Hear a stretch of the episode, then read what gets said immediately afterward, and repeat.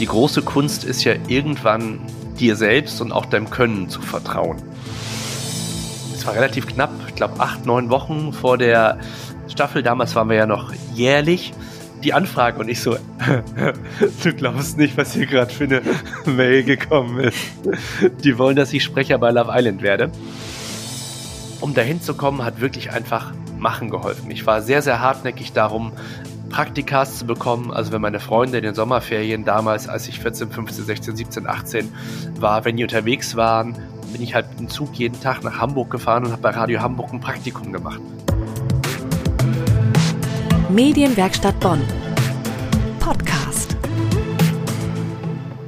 Hey und herzlich willkommen zu einer neuen Folge von Dein Weg in die Medien. Ich freue mich, dass ihr heute wieder mit dabei seid. Vor der heutigen Folge bin ich tatsächlich ein bisschen aufgeregt, denn ich habe mir einen Podcast-Gast gewünscht und er ist heute hier. Darüber freue ich mich total. Und zwar spreche ich heute mit Simon Beek. Simon begann seine Radiokarriere in Bremen, hat dort bei verschiedenen Radiosendern jahrelang moderiert und kam dann 2008 nach Köln zu 1 Live, wo er heute immer noch moderiert. Seit einigen Jahren kann man ihn auch vor der Kamera sehen, unter anderem bei der Talksendung Dinner Party bei Sat1 und im Fernsehen hören kann man ihn auch, und zwar als Aufstimme bei der Dating-Show Love Island, die läuft bei RTL 2 und er ist auch noch Host des dazugehörigen Podcasts Der Morgen danach. Ich spreche mit Simon heute über seinen Einstieg bei 1 Live, wie es als Radiomoderator für ihn ist, vor der Kamera zu stehen und über seinen Arbeitsalltag auf Mallorca. Bleibt auf jeden Fall bis zum Ende dran, denn da gibt's noch den Freundschaftscode für Simons Veranstaltung im März. Hallo Simon, ich freue mich, dass du heute bei mir zu Gast im Podcast bist. Hallo Kira, ich freue mich da zu sein. Und ich muss auch ehrlich sagen, ich bin wirklich ein bisschen aufgeregt heute. Wann warst du denn zuletzt aufgeregt vor dem Mikro? Oh, vor dem Mikro aufgeregt. Verdammt, das ist, ähm, das klingt jetzt doof, aber es ist sehr, sehr lange her. Ist es wirklich lange her. Ich mache das ja seit ich 15 Jahre alt bin. Ich werde jetzt 42, also mache ich das wie lange schon? Lange. Sehr lang, richtig. 27 Jahre tatsächlich. Und es ist so, dass ich das letzte Mal, obwohl stimmt gar nicht, so lange ist noch gar nicht her, als Olaf Scholz bei mir im Studio saß und Bundeskanzler werden wollte, da wow. war, war ich nach langer Zeit mal wieder aufgeregt, aber jetzt gar nicht so, weil ich dachte, ich könnte mich versprechen oder so, sondern weil man immer weiß, was da für ein Riesenapparat hinten dran hängt. Wenn im Westdeutschen Rundfunk der Bundeskanzlerkandidat zu Gast ist, dann kannst du dir sicher sein, hören wirklich alle zu.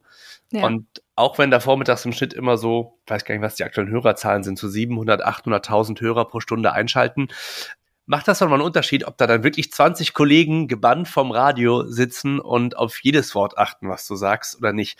Also von daher, ja, Olaf Scholz, ich glaube, das war im August. Wow, okay, ja gut. Bei Olaf Scholz wäre ich, glaube ich, auch sehr, sehr aufgeregt.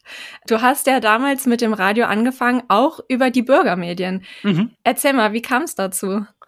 Total bizarr. Ich saß irgendwann an einem Sonntagnachmittag bei meinem Cousin und wir haben Formel 1 geguckt. Und damals war bei Formel 1 auch schon sehr viel Werbung. Und dann hast du natürlich durchgesäppt. Der hatte Kabelfernsehen, hat in der Nähe von Bremerhaven gewohnt.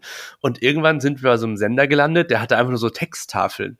Und da stand dann, mhm. hier entsteht das neue Bürgerradio und Fernsehen für Bremen und Bremerhaven. Der offene Kanal. Mhm. Und da stand dann einfach drin, habt ihr Lust, Radio zu machen? Oder habt ihr Lust, Fernsehen zu machen? Mein Cousin hatte keine Lust, kann ich jetzt schon sagen. Aber als ich das am nächsten Tag in der Schule erzählt habe, meinten ein paar Freunde, ja komm, lass doch machen. Und dann haben wir tatsächlich erst angefangen, weil das mit dem Radio bei denen noch ein bisschen gedauert hat, bis die Studios fertig waren, mit Fernsehen. Und haben uns also, ich glaube, damals war ich sogar 14, haben wir uns so eine Kamera ausgeliehen und dachten irgendwie, ja, wir müssten mal aber auch so ein Thema machen, das alle irgendwie betrifft. Und überraschenderweise war das damals schon das Thema Umwelt. Das ist, Ach, cool. wie gesagt, sehr lange her. Aber wir, wir fanden damals schon, wir machen Umwelt Spiegel TV. Da hat man bei Spiegel TV hoffentlich nie von erfahren. Ansonsten freuen sich die Anwälte, dass wir uns da an dem Namen bedient haben. Aber vielleicht wären wir als 14-Jährige auch so davon gekommen. Und dann haben wir uns eine Kamera ausgeliehen, haben damals noch in die Kamera VHS-Kassetten reingepackt. Oh Gott, wie alt das alles klingt. Und haben so Umfragen gemacht in der Straße, was die Leute denn glauben, was passieren müsste, wo wir alle Umweltschutz machen könnten, ob sie ihren Müll trennen und so ein Kram. Und da haben wir, weiß ich gar nicht, zwei, drei Sendungen von gemacht. Dann irgendwie auch so mittelmäßig professionell in einem Fernsehstudio vor so einem Greenscreen Also das, was man heute mit seinem einfachen Snapchat-Filter machen konnte, haben wir dann damals im Fernsehen gemacht. Und ja, das fand ich okay, aber irgendwie fand ich es dann irgendwie auch boring und dann ging diese Radiogeschichte los und das fand ich toll. Bin dann mit der Bravo jetzt 6 freitags nach der Schule zum offenen Kanal Bremerhaven gefahren und dann haben wir zwei Stunden lang Radio gemacht und haben tatsächlich auch gedacht, weil wir müssen hier irgendwie, die Leute müssen uns auch hören und wir müssen auf dem Schulhof auch ein bisschen angeben können und haben da wirklich angefragt, so Leute wie Stefan Raab, der damals auch cool. angefangen hat zu fragen, ey, sag mal, äh, kannst du dir nicht vorstellen, ein Interview uns zu geben? Und der hatte irgendwie, glaube ich, PR-Termine für seine Plattenfirma. Der hatte damals Sexy Eyes, Bumschlaberlaber, Bumschlaberlaber, Bumschlaber, Bumsch. Mhm. Dein Blick sagt mir, das hast du noch nie gehört. Völlig zu Recht. Es klingelt irgendwo ganz dunkel, Nein, aber. Es ist, es, es ist, wie gesagt, es ist 27 äh, Jahre her. Und der hat dann gesagt, ja klar, äh, da die 10 Minuten habe ich. Und dann haben wir mit Stefan Raab telefoniert. Und ähm, cool. ähm, ja, das war mega gut. Vor allem mega cool, dass er das gemacht hat. Wir waren ja quasi so Status-Schülerzeitung, ne? Ja, klar. Aber richtig cool. Beim Radio bist du dann ja auch geblieben und hast dein Volo dann bei Radio Wir von hier gemacht. Wie kam es dazu? Es kam dazu, dass in diesem offenen Kanal oder generell bei Bürgermedien ist es ja oft so, dass auch mal jemand Professionelles vorbeischaut und vielleicht mal ein Seminar gibt. Und so ein Wochenendseminar gab es auch und da war damals ein Moderator von Radio Bremen 4. Das ist quasi das 1 Live von Radio Bremen da. Und der meinte, ey, hast du nicht mal irgendwie Bock, bei uns in den Sommerferien was zu machen? Das, was du machst, ist jetzt nicht so schlecht. Auch nicht gut, aber auch nicht so schlecht. und dann habe ich tatsächlich meine Sommerferien immer bei Radio Bremen verbracht und habe da Beiträge gemacht, Reportagen gemacht. Und ähm, als es dann nach dem Abi und dem Zivildienst, den es damals noch gab, darum ging, was ich denn tun möchte, hatte sich theoretisch ein Volontariat auch bei Radio Bremen angeboten. Problem ist, öffentlich-rechtlicher Rundfunk, da muss man mal studiert haben. Ich hatte mein Abi und war ehrlich gesagt mit dem Thema Schule durch, habe mich dann in Bremen mal in den Hörsaal in eine Journalismusvorlesung reingesetzt und das war ungefähr der Standard, der da vermittelt worden ist von 1982. es war aber schon das Jahr 2002. Also wenn ich einen Radiobeitrag so gemacht hätte, wie der Prof es den Schülern erklärt hätte, hätten die mich einfach in der Redaktion ausgelacht. Deswegen war für mich relativ schnell klar, das ist total verschwendete Zeit. Guck, dass du irgendwo anders ein Volontariat bekommst. Und da gab es dann halt in Bremen einen kleinen Privatsender, da habe ich dann angefangen als Wetter-Sidekick morgen. Nee, stimmt gar nicht. Ich habe angefangen im Außenstudio in Bremerhaven, war innerhalb von zwei Tagen Studioleiter, was nicht schwer war, weil ich der einzige Mensch war, der da gearbeitet hat.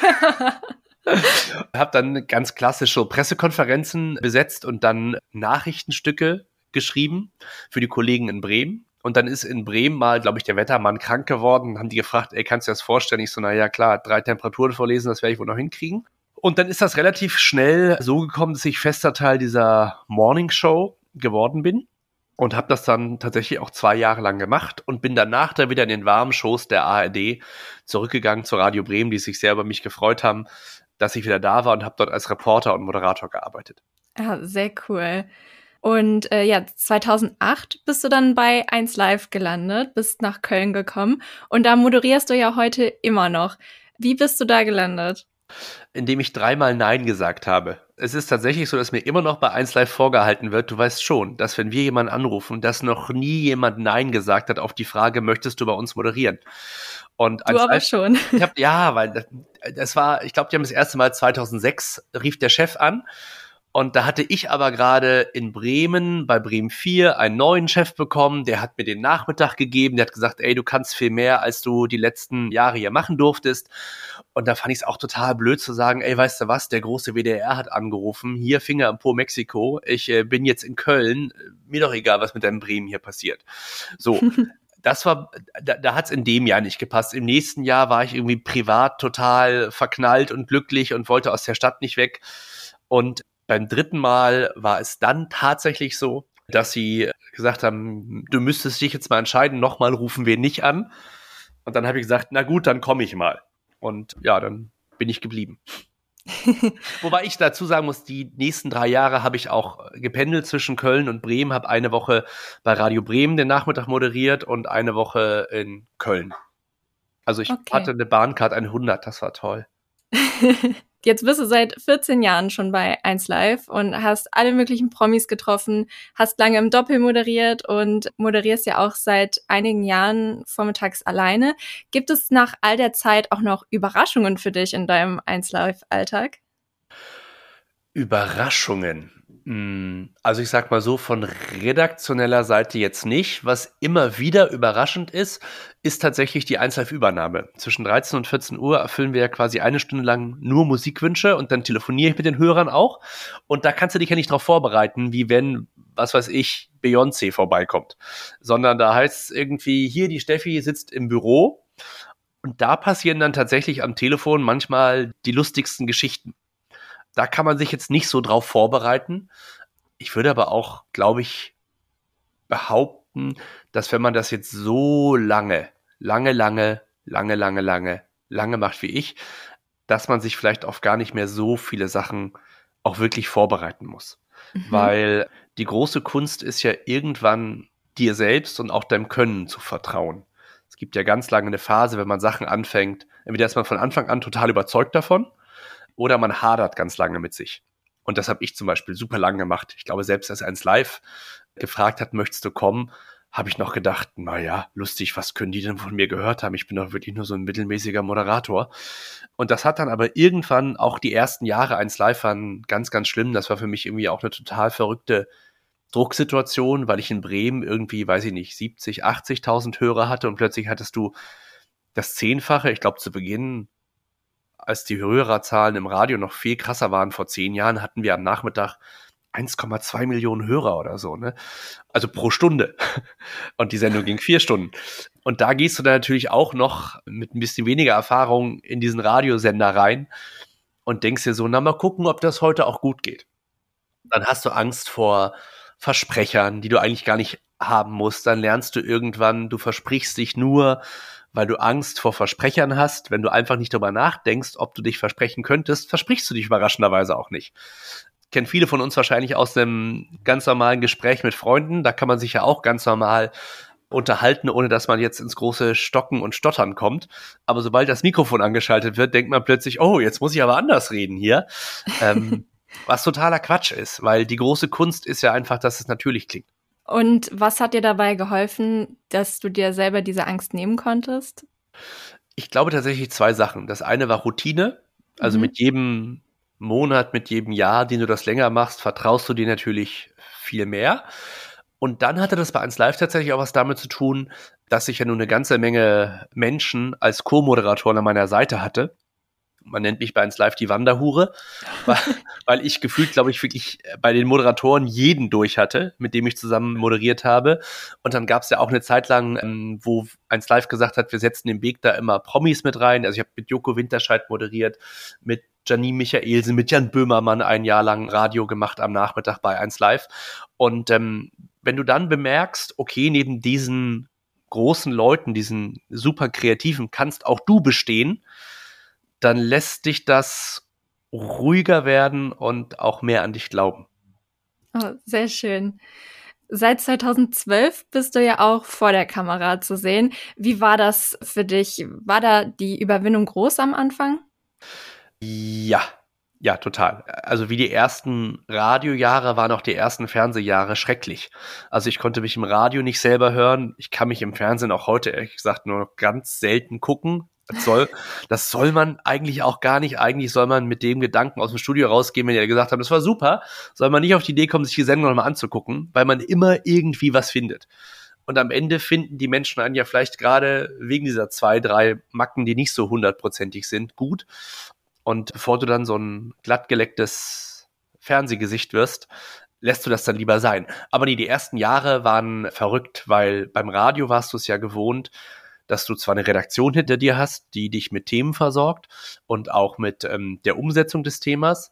Beim Fernsehen stehen aber noch 15 weitere Leute rum. Also ich habe eine Zeit lang, zwei Jahre lang so eine Talksendung in Sat 1 moderiert, wo ich mich 60 Minuten mit einem Promi an den Tisch gesetzt habe, wir sein mhm. Lieblingsessen gegessen haben und über sein Leben gequatscht haben. Das ist im Prinzip nichts anderes gewesen als eine Radiosendung, ne? Das hätte genau, oder ein Podcast, hätte genauso stattfinden ja. können wie bei uns beiden jetzt. Aber stattdessen fahren halt um dich vier Kameraleute rum, huscht irgendwie in der Werbepause jemand, der nochmal mit so einer Fusselrolle kommt und dir nochmal irgendwie das Hemd glatt bügelt. Deinem Gast gegenüber wird Lippenstift nachgelegt. Also das bekommt etwas unauthentisches, vielleicht das falsche Wort, aber in dem Moment ist Radio vielleicht einfach bedingungsloser und direkter. Also im Fernsehen ist halt immer noch viel Show mit dabei, damit das eben auch toll aussieht und funktioniert. Ja, das stimmt. Aber im Fernsehen kann man dich ja auch hören, denn du bist ja? seit 2019 bist du die Off-Stimme der Dating-Show Love Island. Die startet ja auch ganz bald in die siebte Staffel und du bist seit Staffel drei dabei. Und ich muss auch ehrlich zugeben, dass ich die Sendung auch. Sag's nicht, äh, sag's nicht deine Eltern hören bestimmt zu. wissen die das? Dass ja, du die wissen Schund das. dir anguckst, okay. sie sind zwar nicht begeistert, aber sie wissen es. Das Lustige ist, bei Love Island ist tatsächlich so wie beim Dschungelcamp bei RTL. In der Marktforschung wird das von sehr viel schlauen Leuten tatsächlich geschaut. Weil Trash-TV ja für, gerade so für Ärzte und Leute, die den ganzen Tag lang unter Druck sind, was weiß ich, Anwälte, Richter oder so, ist das so ein Brain Dead.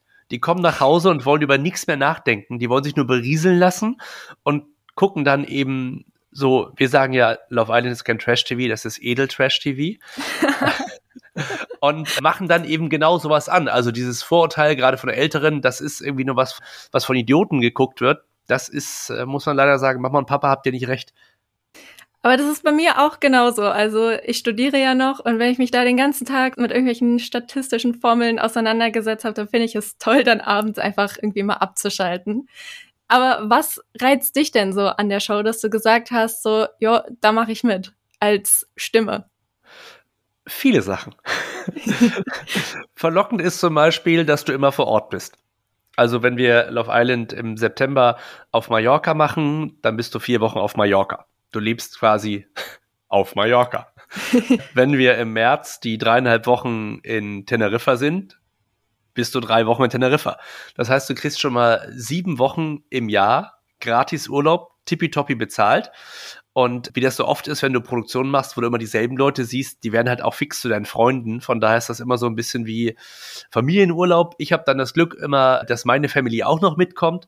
Also von daher ist das so von der Work-Life-Balance schon mal ganz nett. Ne? Vormittags am Pool, nachmittags macht man den Quatsch da. Und gekommen ist das tatsächlich, weil die ITV, das ist die Produktionsfirma, die sitzt in Köln und die haben mich irgendwann mal gefragt, dass sie einen neuen Sprecher suchen, ob ich denn Lust hätte. Und lustigerweise ist die erste Staffel Love Island an mir komplett vorbeigegangen. Die zweite habe ich dann irgendwie abends mit meiner Frau im Schlafzimmer mal gesehen und wir so, oh krass, was ist das denn? Das ist ja, das ist ja, das ist ja der Hammer. So, dementsprechend waren wir, ich glaube, zweite Staffel Folge drei von da an süchtig. Und dann kam, es war relativ knapp, ich glaube, acht, neun Wochen vor der Staffel. Damals waren wir ja noch jährlich die Anfrage und ich so, du glaubst nicht, was hier gerade für eine Mail gekommen ist. Die wollen, dass ich Sprecher bei Love Island werde. Und da gab es eine Probeaufnahme und dann wurde relativ fix entschieden, der macht das. Ja, richtig cool. Wie sieht das denn dann aus, wenn du auf Mallorca ist? Wie sieht da für dich so ein typischer Arbeitsalltag aus? Weil du bist ja nicht nur für die Off-Kommentare zuständig, sondern du bist ja auch noch Host des Podcasts. Also der Arbeitstag muss man sagen, das sieht man immer nicht. Bei Love Island ist es ja anders als zum Beispiel bei Are You the One, einer anderen tippy-toppy Dating-Trash-Show. Die zum Beispiel wird am Stück produziert und landet dann in Köln im Keller und wird da geschnitten und wird dort nachvertont und wird, weiß ich nicht, drei, vier Monate später ausgestrahlt. Bei Love Island ist es so, man sieht immer abends das, was die 24 Stunden davor passiert ist. Dementsprechend ist das ein unfassbar großes Team. Wir sind, glaube ich, mit 400 Leuten da unten. Da wird ein Containerdorf hochgezogen. Da werden gigantische Catering-Zelte aufgestellt, dass es auch ja allen gut geht. Und es wird 24 Stunden rund um die Uhr gearbeitet. Also der Großteil der Sendung entsteht nachts, so dass morgens. Krass. Ja, genau. Um 18, 19 Uhr bestimmt die Redaktion was sind die Themen für die nächste Sendung und dann werden die Themen verteilt an die Schnittteams. Davon gibt es so zehn Stück. Und die basteln dann alle so zwei, drei, vier Minuten Filme. und diese Filme werden dann am nächsten Morgen der Unterhaltungschefin von RTL 2 gezeigt, die komischerweise auch immer mit in der Sonne sein will. Ich weiß gar nicht warum. Die können das auch total cool vom Laptop in München im Büro machen, aber nee. Und die Schauner sagt dann, das finde ich gut, das finde ich nicht gut, das geht nochmal in den Schnitt bitte zurück und mh, mm, da ist die Idee nicht so aufgegangen, aber wir hatten ja noch die andere, macht das doch bitte auch noch fertig. So, mhm. dann wird den ganzen Vormittag über geschnitten und gearbeitet und dann kommt der Herr Beek irgendwann mal zur Arbeit und dann ist ein bisschen was schon fertig und immer wenn was fertig ist, kann ich es quasi vertonen und nachher werden aus diesen unterschiedlichen, ich nenne es mal Beiträge, es sind ja keine Beiträge, wird dann quasi die Sendung in einen Guss gegossen. Und mhm. dann geht die Sonne unter und dann ist Feierabend. Oh, klingt richtig cool. Zuletzt würde ich mit dir noch einmal über deine Veranstaltung in der Medienwerkstatt Bonn sprechen. Und zwar findet am 14. März dein Live-Talk mit der Stimme in Radio und Fernsehen statt. Was erwartet die TeilnehmerInnen da? Worüber möchtest du da gerne sprechen? Ich persönlich habe es immer toll gefunden, wenn ich mir bei anderen Leuten was abgucken konnte. Abgucken heißt nicht kopieren, sondern abgucken heißt einfach nur, ich nehme von total vielen Leuten, übrigens nicht nur aus der Medienlandschaft, auch moderiere ja viele Events und dann hat man halt mal die Chance, da mit dem Chef der Telekom in einem Raum zu sitzen und den auch Sachen zu fragen und dort eben auch Dinge mitzunehmen und zu lernen. Deswegen finde ich das total gut, wenn vor einem jemand sitzt, der das, was er tut, schon länger tut und man im besten Fall vielleicht davon was mitnehmen kann. Also man kann im besten Falle was mitnehmen, äh, vielleicht erzähle ich auch schmutzige Interna aus den Abteilungen, denen ich bisher mein Geld verdient habe. Aber ich glaube, es werden natürlich alle Fragen beantwortet. Gar keine Frage. Ehrensache. Aber ich bin mir sicher, es gibt da auch was zu lernen. Und zum Schluss noch, welche drei Tipps möchtest du denn NachwuchsjournalistInnen oder NachwuchsmoderatorInnen mit auf den Weg geben? Tipp 1 ist machen, Tipp 2 ist machen, Tipp 3 ist machen ohne Mist, man muss wirklich, das ist total blöd da draußen. Man muss in dieser Branche, wie in jeder anderen wahrscheinlich auch, einfach sehr, sehr hartnäckig sein. Und man muss sich dummerweise auch den Arsch aufreißen. Also, ähm, mein Leben wurde so langsam ein bisschen ruhiger, als ich 35 war. Und ich würde sagen, die 20 Jahre davor habe ich sehr viel Gas gegeben, habe ich sehr viel gearbeitet, sehr viel Erfahrung gesammelt. Tatsächlich auch so die Zeit zwischen 20 und 30, wo jeder andere irgendwie hart abends Freitag und Samstag unterwegs war, lag ich Freitagabend im Bett, weil ich meine Radiosendung am Samstagmorgen von sechs bis zehn hatte. Mhm. Und auch Samstagabend ging bei mir nicht wirklich lange, weil ich am Sonntagnachmittag von 16 bis 20 Uhr meine andere Radiosendung hatte. Das heißt, das war so ein bisschen Verzicht, aber gar nicht so schlimm, weil mit dem Step zu 1 Live hat sich das dann ja irgendwann auch mal, also gerechnet klingt jetzt blöd, also ausgezahlt im Sinne von, ja, auch finanziell, aber eben auch von Freizeit. Weil je, ist klar, ne, kein Geheimnis, je größer der Sender ist, desto besser verdient man da. Und bei 1 Live darf man leider nur als freiberuflicher Moderator zwei Wochen im Monat arbeiten. Das heißt, man muss die zwei anderen Wochen echt was anderes machen oder auch gar nichts machen. Mhm. Das liegt bei einem selbst.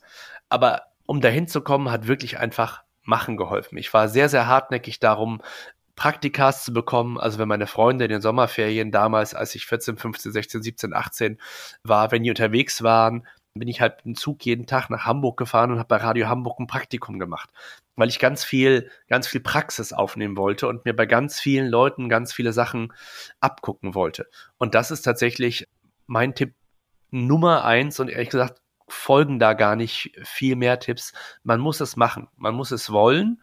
Man muss da Bock drauf haben. Man muss es vor allen Dingen nicht nur machen wollen, weil man glaubt, dann schafft man es mal, dass einem Leute zuhören oder dann ist man im besten Falle irgendwie sowas wie prominent irgendwann. Ich glaube, das sind die falschen Ziele, sondern man sollte halt einen grundlegenden Spaß daran haben, entweder Leute zu unterhalten oder Leute zu informieren. In meinem Fall ist es so, dass ich da für mich einen ganz guten Spagat gefunden habe. Ich kann bei 1 Live sowohl harte Informationen und journalistische Interviews wie mit Olaf Scholz machen, aber ich kann genauso gut in der nächsten Minute unterhaltsam sein und einfach Quatsch machen mit den Hörern. Von daher diese Bandbreite spielen zu können, muss man erstmal lernen und das geht wirklich nur durch Machen. Also bei euch in der Medienwerkstatt irgendwie Podcasts, Radiosendungen machen, zu den Lokalradios hingehen und sagen, ey Leute, ich hab total Bock. Es ist halt einfach so. Ich weiß gar nicht, wie oft ich draußen war auf der Straße und Umfragen gemacht habe. Selbst meine ersten Jahre nach dem Volontariat bei Radio Bremen waren noch, dass ich am Montagmorgen um 6 Uhr als Live-Reporter vom Bremer Hauptbahnhof stand und die Redaktion mir auf der Konferenz morgens um fünf gesagt hat, ach so Simon, dann fahr mal mit dem Satellitenwagen raus. Dein Thema wird übrigens, äh, was weiß ich, Strom soll teurer werden. Mach mal was. Das war alles ganz, ganz viel Erfahrung, das war alles ganz viel Machen. Und ich glaube auch, dass man, wenn man jetzt so ein bisschen darauf abzielt, mal Moderator oder Moderatorin zu werden, dass es ganz, ganz wichtig ist, dass man weiß, was alle um einen herum machen. Was ein Reporter macht, wie ein Reporter arbeitet. Ich war auch total lange bei Radio Bremen in den Wochen, wo ich da nicht moderiert habe, auch Redakteur, also saß quasi auf der anderen Seite der Scheibe und habe den Moderator im Studio beliefert mit Beiträgen, mit Ideen, mit Gags, whatever. Das ist total wichtig, dass man sich da vielseitig aufstellt und nicht nur zu einem Radiosender geht und sagt, ach übrigens, ich glaube, ich kann ganz gut reden, ich will hier Moderator werden. Und dann ist ganz klassisch, fragt der Radio, Sender, ja, wo hast du denn schon mal moderiert? Und dann sagst du, ja, nirgendwo. Und dann sagen die, ah, okay, ein Spinner also, alles klar. Also das hat leider alles so ein bisschen sein Treppchen, bis man da ganz oben ist, aber das ist ja in jedem Job einfach so. Du hm. wirst ja auch nicht direkt als äh, Präsident des ersten FC Köln eingestellt, sondern gut, das ist ein schlechtes Beispiel. Die haben nicht so gute Leute. Ja, aber man fängt halt unten klein an und ja. klettert die Leiter halt hoch. Ne? Und da ist es einfach wichtig, hartnäckig zu sein und einfach machen, machen, machen. Vielen Dank, Simon, dass du heute bei mir zu Gast warst. Es hat sehr viel Spaß mit dir gemacht und äh, ja, ich freue mich auch schon sehr auf den Live-Talk. Da sehen wir uns dann ja nochmal wieder am 14. März. Ich freue mich auch. Liebe Grüße nach Bonn. Wenn ihr noch mehr über Simons Arbeit als Sprecher und Moderator erfahren wollt, dann schaut doch am 14. März bei seinem Live-Talk mit der Stimme im TV und Radio vorbei. Mehr Infos und die Anmeldung findet ihr über den Link in den Show Notes. Und mit dem Freundschaftscode LOVE könnt ihr wie immer eine Person kostenfrei zur Veranstaltung mitbringen. Wenn ihr jetzt noch Fragen, Anmerkungen oder Feedback habt, dann schreibt mir doch gerne auf Instagram. Ich heiße dort @deinweg und schreibt mir auch unbedingt, welchen Gast ihr hier mal im Podcast hören wollt. Ich verabschiede mich für heute. Vielen Dank fürs Zuhören und bis zum nächsten Mal. Ciao. Medienwerkstatt Bonn. Podcast.